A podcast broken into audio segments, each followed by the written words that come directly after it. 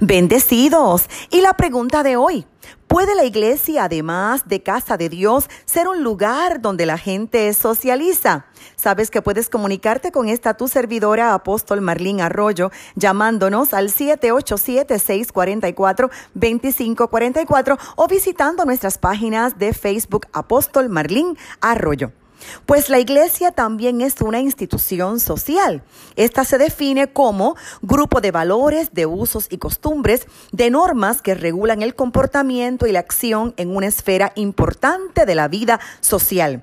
Aunque la función de la iglesia es espiritual, siempre se va a manifestar en lo social. Jesús nos habló de acercarnos a los pobres y darle de comer, acercarnos a los necesitados y vestido, acercarnos a los hospitales, a las casas y visitar enfermos, acercarnos a corrección y visitar los confinados. La Biblia habla de un Jesús que visitaba hogares, que comía con la gente, que asistía a bodas, entre otras actividades sociales. Esto es sociedad.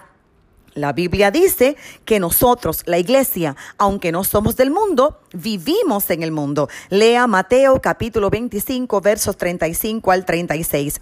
También es importante socializar entre hermanos en Cristo, porque esto nos lleva a la coinonía. Coinonía significa comunión, es decir, que las relaciones son enriquecidas en una dimensión espiritual, una dimensión que es desconocida para los no creyentes. Los creyentes tenemos un vocabulario muy particular que a veces el mundo no entiende, una forma de comportarnos y de actuar muy bíblica que los no creyentes no pueden comprender. Tenemos, por ejemplo, una comunión verbal. Nos reunimos, hablamos de Dios, de sus asuntos.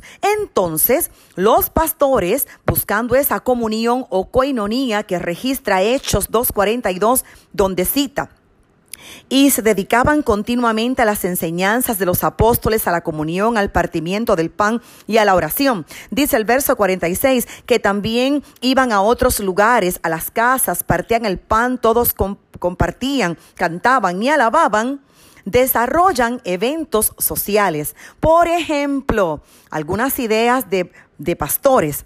No vayas a un concierto con música que invita al pecado. Aquí vamos a hacer un concierto cristiano.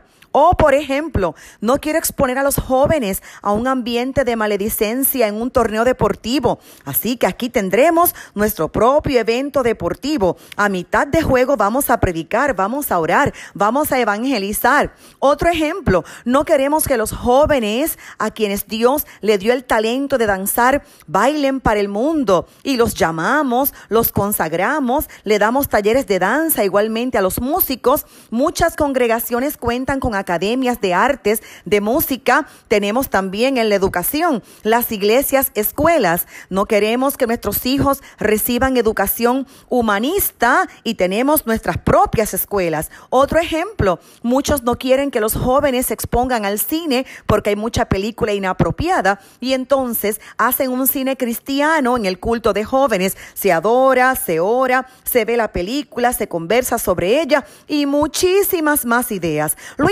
importante es que la casa de mi Padre, casa de oración será llamada y no podemos enfocarnos más en el evento que en su presencia. Se debe mantener el objetivo claro, el orden, el respeto a la gloria, porque no hay nada más maravilloso que la gloria del Señor. Esta supera cualquier evento.